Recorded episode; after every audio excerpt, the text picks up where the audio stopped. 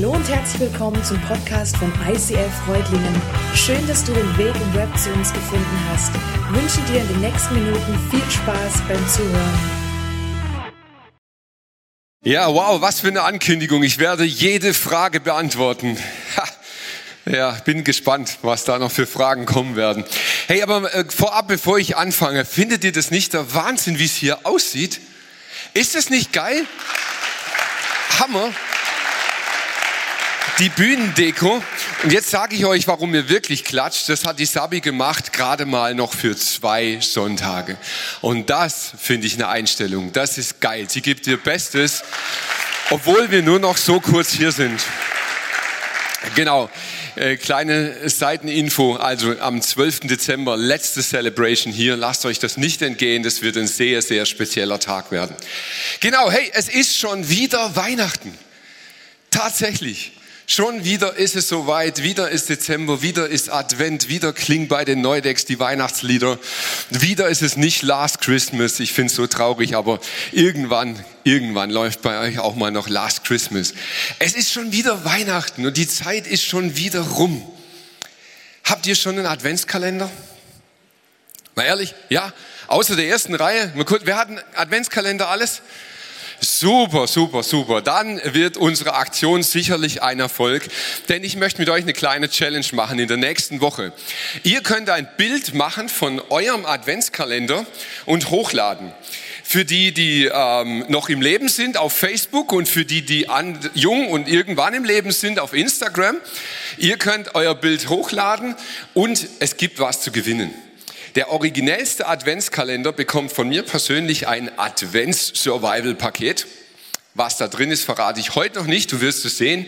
Es lohnt sich. Also macht mit, ladet eure Bilder hoch und der originellste Kalender wird gewinnen. Und ich entscheide, was der originellste ist. Also, genau, macht einfach mit. Schon wieder Weihnachten. Hey, ist es nicht eine völlig verrückte Zeit, in der wir leben?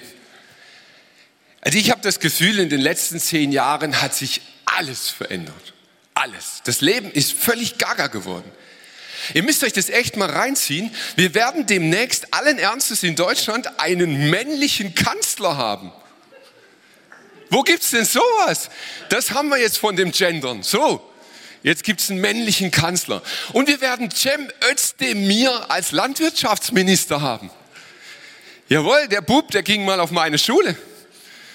Ist ein paar Jahre älter als ich, nicht viel, aber er kommt aus Urach und ähm, also ohne Spaß, ich wünsche ihm da wirklich viel Erfolg. Ich glaube, dass das ein ganz feiner Typ ist und ähm, er hat echt gute Gedanken, das weiß ich, dass er die hat und er bemüht sich und ich wünsche ihm da alles Gute für seinen Weg, aber trotzdem irgendwie spannend.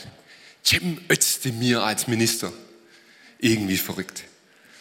Helene Fischer macht kein Weihnachtskonzert, nicht mal eine Wiederholung. Also ich weiß noch nicht, was ich an, an Weihnachten abends machen soll. Vielleicht gibt's noch eine YouTube-Aufzeichnung oder so. Atemlos, jawohl. Es ist alles nicht mehr wie früher, oder? Alles hat sich geändert. Die Digitalisierung hat unseren Medienkonsum verändert und Corona verändert doch irgendwie alles. Alles. Was gestern noch irgendwie gültig war, hat heute kein G mehr, also nicht mehr gültig und doch wieder gültig, wenn ein Plus dahinter ist und irgendwie, man checkt ja irgendwie so gar nichts mehr. Und in dieser Zeit, wo alles anders ist, kommt Weihnachten. Oh, zum Glück. Weihnachten ist doch wie früher, oder? Da holen wir die ganzen alten Zöpfe raus, diese Familientraditionen, die Gewohnheiten, so wie es früher war. Ah, ist das herrlich. Oder auch nicht? Also je nachdem, wie es bei dir zu Hause, ich weiß nicht so richtig, wie du stehst. Und mir geht es so, ich bin tatsächlich sehr ambivalent, was Weihnachten angeht. Also auf der einen Seite gibt es so Sachen, die liebe ich echt. Die finde ich super geil, zum Beispiel abends durch die Straße laufen und die Lämpchen an den Häusern. Also das finde ich ja sensationell und das finde ich mega geil. Das dürfte von mir aus von Oktober bis März sein. Aber dann gibt es auch ganz viele Weihnachtstraditionen. Dazu gehört Last Christmas. Das könnte ich also wirklich verbrennen. Das, das geht für mich gar nicht so. Und ich stehe irgendwie so zwischen den Stühlen. Das Problem ist so ein bisschen, ich frage mich an Weihnachten manchmal, was ist eigentlich noch wie früher und was ist halt überhaupt nicht mehr so. Eine Oma geht zu ihrem Enkel und sagt, hey du an Weihnachten, du darfst dir das schönste Buch raussuchen, das schenke ich dir. Er sagt, ja, dann nehme ich das Sparbuch. Uah, Brüller. Man schenkt keine Bücher mehr. Das ist vorbei. Tut man nicht mehr. Aber doch merken wir, hey, es gibt so Sachen, die haben sich nicht geändert. Die sind geblieben, wie sie sind. Der äußere Rahmen hat sich völlig verändert. Die Weihnachtsmärkte schon wieder abgesagt. Ich weiß, also ich fand es ehrlich gesagt, ich fand es echt schlimm letzte Woche. Reutling hat es ja geschafft, das wirklich in der letzten Minute zu machen.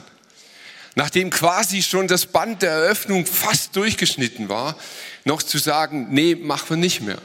Und ich will das überhaupt nicht beurteilen, das ist gar nicht der Punkt. Aber mich macht es traurig. Das Äußere von Weihnachten geht ja schon irgendwie verloren, so ein bisschen.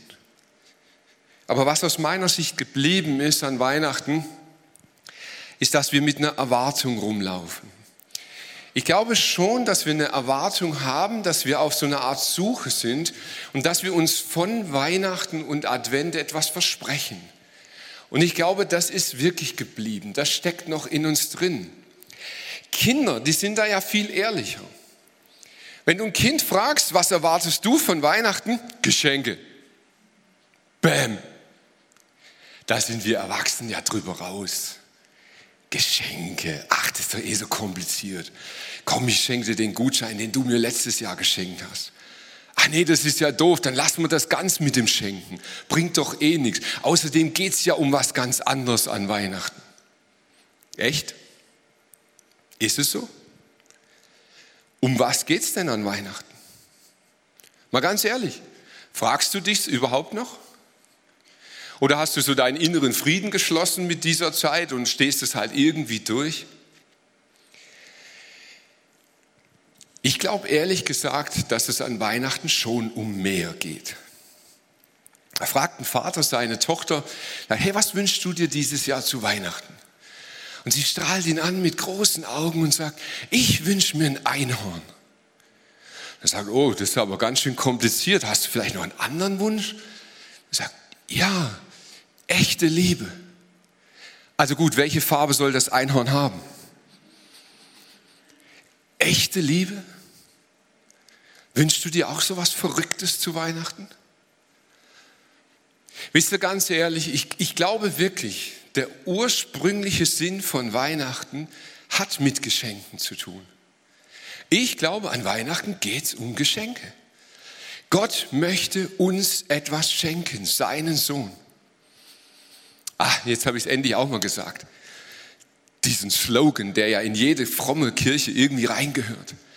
Gott schenkt uns seinen Sohn. Mal wieder. So wie jedes Jahr. Kannst du damit was anfangen? Ich konnte es lange Zeit nicht mehr. Für mich war das dieses alle Jahre wieder die gleichen Themen, die gleichen Sätze. Mir hing es zum Hals raus. Weil ganz ehrlich, ich habe jedes Jahr versucht, dieses Kommen des Herrn innerlich mitzugehen.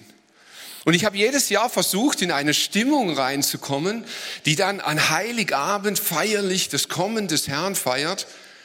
Und jedes Mal hinterher war ich enttäuscht, weil ich gemerkt habe, so richtig spüre ich es nicht. So richtig, hm, bin ich zu doof oder ist es die falsche Erwartung? Aber ich glaube zutiefst daran, dass Gott uns wirklich ein Geschenk macht. Ich glaube, dass Gott dieses Jahr an diesem Advent uns das Geschenk einer Begegnung machen möchte. Ich glaube, dass Gott dir und mir in diesem Advent begegnen möchte. Warum ausgerechnet Advent? Ich glaube, dass er das immer tun möchte. Aber vielleicht sind wir im Advent ein ganz klein bisschen mehr ready als sonst. Vielleicht sind wir ein klein bisschen mehr auf der Suche. Vielleicht sind wir ein klein bisschen offener für das, was Gott für uns bereithält. Wir möchten uns in diesem Jahr in dieser Adventsserie ein paar außergewöhnliche Personen anschauen in der Bibel, die vielleicht nicht ganz so im Zentrum stehen und die du nicht sofort auf dem Schirm hast, wenn du an Weihnachten denkst. Aber an diesen Personen möchten wir sehen, was Gott für uns bereithält. Vater, und ich danke dir für diese Serie. Ich danke dir, dass du uns begegnen willst. Und ich danke dir, dass du vielleicht auf eine andere Art uns erscheinst, als wir es erwarten. Ich bitte dich, mach du unser Herz auf, mach es weit, dass wir dir begegnen können. In Jesu Namen. Amen.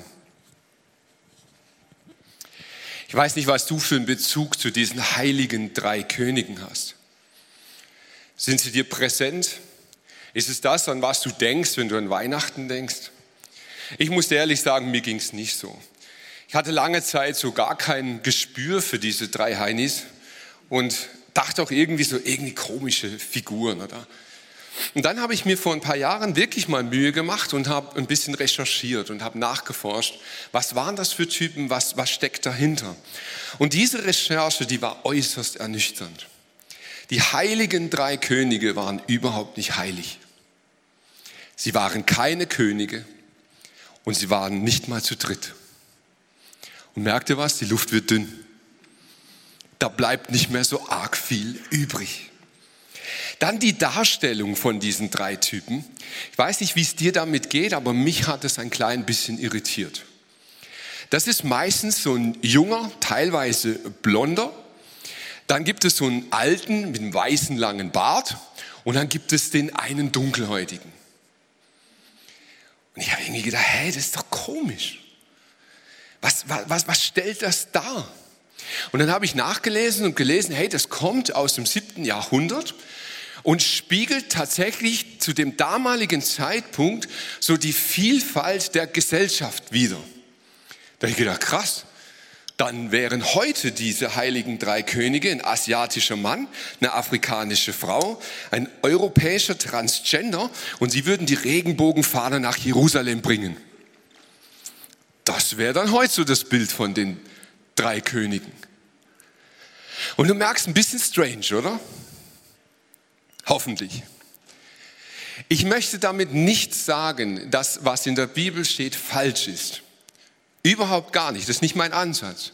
Ich möchte uns darauf aufmerksam machen, dass wir Vorstellungen haben, aufgrund von Traditionen, von Überlieferungen, die wir irgendwie selbstverständlich in die Bibel reinlegen, obwohl es da gar nicht steht. Aber es ist für uns einfach irgendwie so normal geworden. Und ich muss zugeben, ich oute ja auch immer so ein bisschen mein Unwissen. Kennt ihr auf, an, an, den Häusern, da ziehen doch immer die Sternsänger rum und die schreiben ja immer mit Kreide so ein C plus M plus B und ein Jahrgang so ans Haus. Und für mich war immer vollkommen klar, Kaspar, Melchior, Balthasar. Das heißt das, oder? CMB. Ist doch logisch. Und ich fand das irgendwie scheiße. Und ich habe immer gesagt, hey, ich gebe euch gern fünf Euro, aber lasst das mit diesem Kreidezeug. Ich wüsste auch nicht so gern weg und komm, nee, und dann habe ich nachgeguckt, das heißt eigentlich Christus mansionem benedicat. Das ist lateinisch und heißt auf Deutsch, Christus segnet dieses Haus. Eigentlich gar nicht so schlecht. In Zukunft dürfen Sie das gerne wieder hinschreiben. Wir haben Dinge im Kopf und wir meinen, das wäre halt so, weil es uns logisch erscheint. Aber es lohnt sich, dahinter zu schauen genauer hinzugucken und rauszufinden, hey, was steckt da eigentlich wirklich dahinter? Zurück zu diesen heiligen drei Königen. Im Matthäusevangelium, das auf Griechisch uns überliefert ist, steht das Wort Magoi. Und Magoi würde man am besten eigentlich heute übersetzen in das Wort Magier. Ist ja auch kein deutsches Wort, aber doch ganz gut griffig und bekannt. Dort stehen, es waren Magier. Und wenn dort Magier steht, dann waren damals schon zwei unterschiedliche Personengruppen gemeint. Einmal waren Magier eine Gruppe von Menschen, die sich der Wissenschaft hingegeben haben.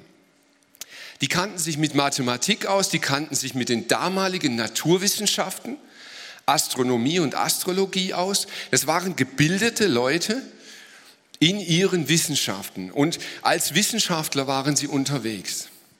Auf der anderen Seite waren aber damals schon diese Magoi eine Gruppe, die man nicht so richtig greifen konnte. Die hatten auch so ein bisschen eine seltsame Wissenschaft. Esoterik. Sterndeutung, Heilkunde, aber irgendwie alles so nicht so richtig greifbar. Für viele Leute sogar ganz negativ behaftet. Die einen sagten, ja, Magoi, das sind Wissenschaftler, die anderen sagen, Magoi sind Scharlatane. Und wenn jetzt im Matthäus-Evangelium Magoi steht, dann glaube ich wirklich, dass der Autor beide Gruppen vor Augen hatte. Denn dieses Evangelium ist an Juden gerichtet. Er schreibt für ein jüdisches Publikum. Er schreibt an Menschen, die von Geburt an fromm waren, die quasi in die Gottesbeziehung hineingeboren sind. Und an diese Menschen schreibt er, und er wusste ganz genau, wenn er das Wort Magoi verwendet, dann wissen seine Zuhörer, hey, das sind keine von uns. Die gehören nicht dazu. Entweder sind sie in eine Wissenschaft, die nicht jüdisch ist, oder sind sogar Scharlatane. Aber definitiv sind es keine von uns. Diese Magoi, das weiß man, sie kamen aus dem fernen Osten. Aus welchem Land genau weiß man nicht, aber es war eine weite Reise. Und ich habe mich gefragt, hey, was hat die eigentlich angetrieben? Was hat die motiviert, so eine weite Reise auf sich zu nehmen? Und in der Bibel heißt es, ein Stern. Ein Stern hat sie angetrieben. Und dieser Stern von Bethlehem, man, man forscht viel darüber, man kann nicht genau sagen, was es wirklich war. Es haben sich so drei Ideen durchgesetzt. Die eine Idee ist, dass das eine Supernova war. Also ein Stern, der plötzlich da war und auch wieder verschwunden ist. Diese Theorie ist sehr unwahrscheinlich, weil wenn es wirklich so eine Supernova gewesen wäre, dann gäbe es auch außerbiblische Quellen, die diesen Stern beschreiben würden. Die Römer kannten sich aus am Sternenhimmel und sie hätten das beschrieben, aber sie haben es nicht. Deshalb ist das eher unwahrscheinlich. Die zweite Theorie spricht vom Halaischen Komet, der ja immer mal wieder auftaucht, man kann ihn beobachten. Das Spannende ist, man kann auch sehr genau berechnen, wann der auftaucht und dann merkt man, das passt nicht der war zu der Zeit nicht da. Also ist diese Theorie auch unwahrscheinlich. Die dritte ist am wahrscheinlichsten, aber auch eine Theorie. Und die sagt, es ist eine Konstellation von Sternen am Himmel, wo sich zwei Sterne übereinander schieben und dadurch dieses extrem helle Licht entsteht. Und zwar nicht irgendwelche Sterne, sondern es handelt sich um Jupiter und um Saturn. Und jetzt denkst du vielleicht so, pff, ja, mei, Sterne halt, oder? Jupiter, Saturn, was soll's? Ich finde das mega spannend. Diese Magoi waren keine Juden. Sie kamen nicht aus Israel. Sie waren nicht vertraut mit dem ganzen Glauben und allem, was da dran hing. Und dennoch bin ich sehr, sehr sicher, dass sie das Alte Testament kannten. In Jesaja 9 heißt es, denn uns ist ein Kind geboren, ein Sohn ist uns geschenkt, er wird die Herrschaft übernehmen. Man nennt ihn wunderbarer Ratgeber, starker Gott, ewiger Vater, Friedensfürst. Er wird seine Herrschaft weit ausdehnen und dauerhaften Frieden bringen. Auf dem Thron Davids wird er regieren und sein Reich auf Recht und Gerechtigkeit gründen, jetzt und für alle Zeit. Der Herr, der allmächtige Gott wird dies eintreffen lassen. Leidenschaftlich verfolgt er sein Ziel. Diese Magoi waren keine frommen Leute, aber sie hatten so viel Vertrauen in diese Schrift, dass sie diesem Sternwunder glaubten. Es ist wichtig, warum diese zwei Sterne. Der Saturn war der Sabbatstern. Er war der Stern der Juden. Und weltweit unter den Astrologen war klar, hey, dieser Stern, wenn irgendetwas geschieht, dann steht der für dieses Volk Israel, für die Juden, die es gibt. Und die waren bekannt in der Welt damals. Der Jupiter war der Königsstern. Und alle wussten, wenn mit dem Jupiter irgendwas Besonderes geschieht, dann greift ein König zur Macht. Und jetzt sind die Magoi hergegangen und haben gesagt, wenn Jupiter und Saturn übereinander kommen, dann erfüllt sich, was in dieser Schrift steht. Und ich finde es bemerkenswert. Ich möchte mal dich fragen, wie viel Vertrauen hast du ins Alte Testament? Wie viel Vertrauen schenkst du diesen Schriften? Sind das Geschichten? Sind das Berichte von irgendjemand, die man historisch kritisch auseinandernehmen muss? Der erste Teil der Bibel enthält 300 Prophetien auf Jesus hin, auf den Messias.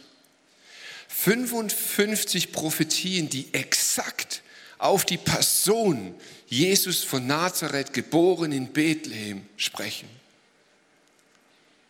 Ich habe mal nachgeguckt, weil so geil bin ich in Mathe nicht. Die Wahrscheinlichkeit, dass acht Prophetien eintreten, ist eins zu einer Trilliarde. Kann ich mir nicht vorstellen. Die Wahrscheinlichkeit, dass 55 Prophetien eintreten, ist mathematisch nahezu unmöglich. Aber diese Mathematiker aus dem Osten haben so viel Vertrauen da rein geschenkt, dass sie losgezogen sind und gesagt haben, hey, das will ich sehen. Und das berührt mich. Ich habe mich gefragt, was haben die drei wohl erwartet? Was haben die sich erwartet von diesem neuen Königsbaby? Und ich gebe es zu, das ist ein bisschen spekulativ, weil die Bibel wird dort nicht klar. Es steht dort sehr wenig und doch kann man Rückschlüsse ziehen. Ich glaube, was die drei erwartet haben, das haben sie in ihren Geschenken ausgedrückt, die sie mitgebracht haben. Das erste, was sie diesem Baby gebracht haben, war Gold. Hey, und Gold hat man nicht einfach verschenkt. Gold hat man nicht einem lieben Menschen geschenkt, einem guten Freund geschenkt oder einfach so zur Geburt. Gold hat man einem König gegeben.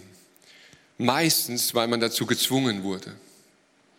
Gold war das klare Zeichen, hey, ich akzeptiere dich als König.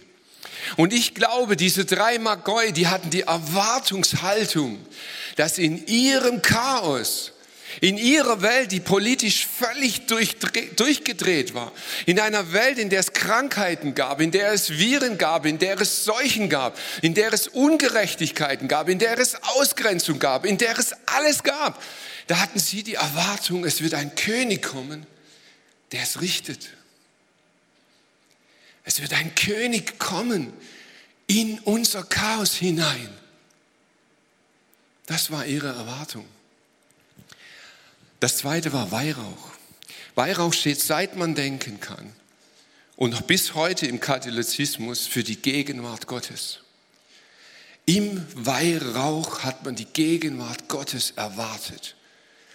Und diese drei Magoi, sie gingen dorthin und sie erwarteten von diesem Baby die Gegenwart Gottes. Hier werde ich sie finden. Hier wird Gott uns begegnen. Und das dritte Geschenk, das wird jetzt richtig spooky. Myrrhe ist ein Bitterstoff. Und dieser Bitterstoff, hat man schon immer gesagt, der schenkt Heilung. Und jetzt habe ich mal nachgelesen, es gibt so in, unter dem Schamanentum und unter diesen ganzen Magois, die es so damals gab, gab es einen sehr krassen Glauben. Sie haben geglaubt, wenn man die Bitterkeit des Lebens, das, was dich frustriert hat, das, was dich fertig gemacht hat, das, was, was dein Leben bitter gemacht hat, wenn du das nimmst und gibst es ab, wirst du gesund. Boah, hey, da müsste jeder Psychologe hellhörig werden. Wenn ich die Bitterkeit meines Lebens nehme und gebe es diesem Baby, dann wird es Heilung bringen. Und merkt ihr, wie deep diese Begegnung dieser drei Magois mit dem Jesus war? Unfassbar.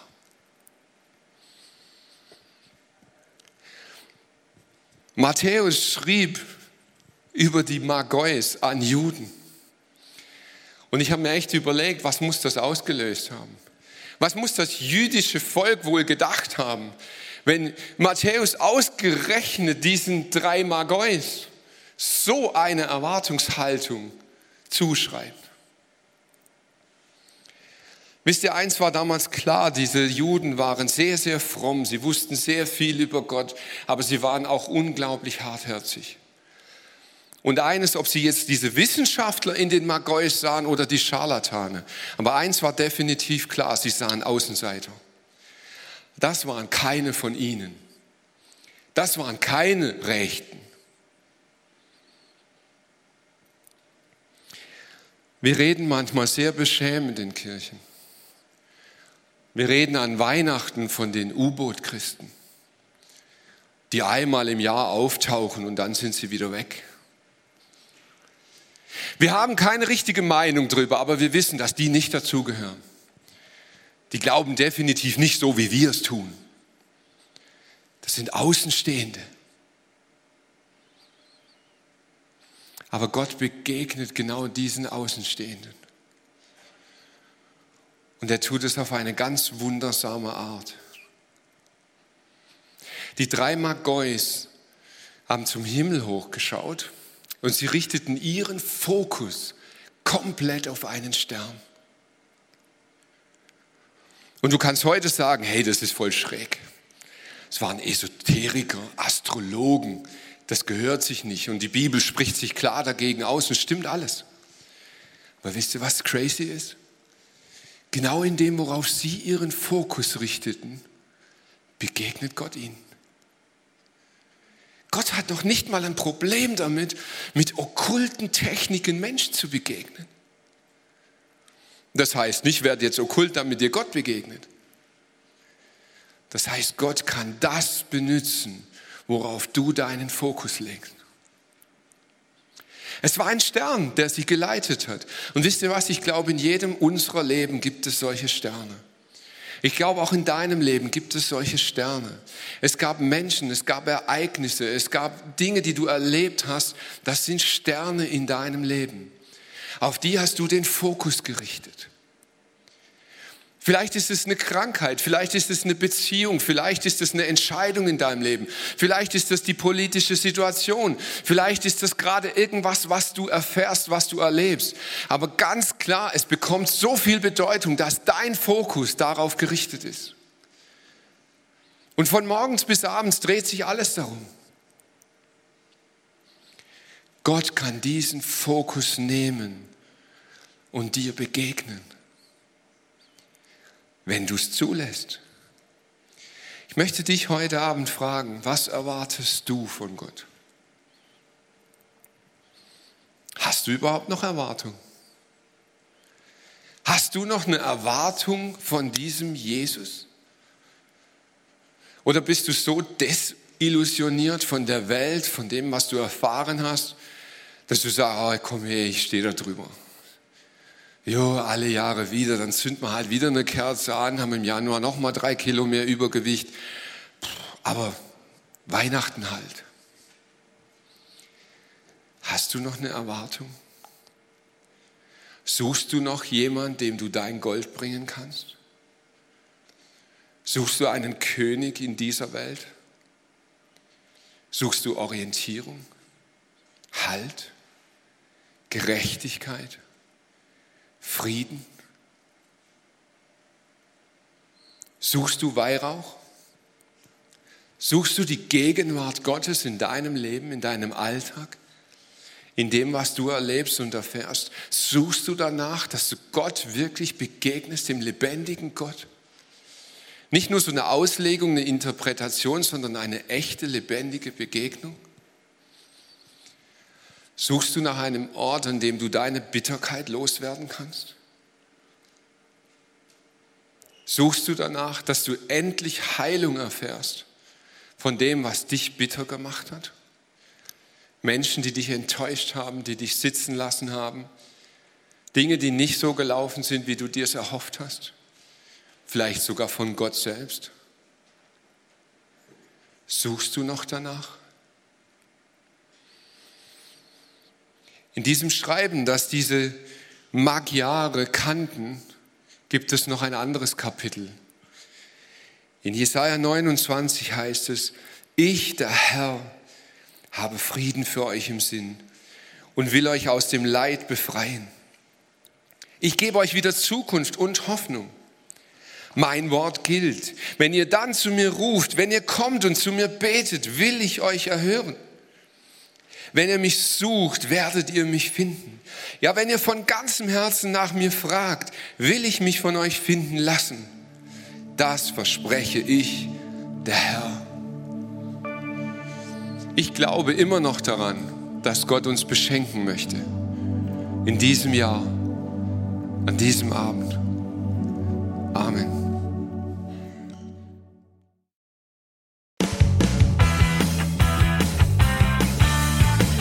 ICF Reutlingen sagt Dankeschön fürs Reinklicken. Weitere Infos findest du unter www.icf-reutlingen.de.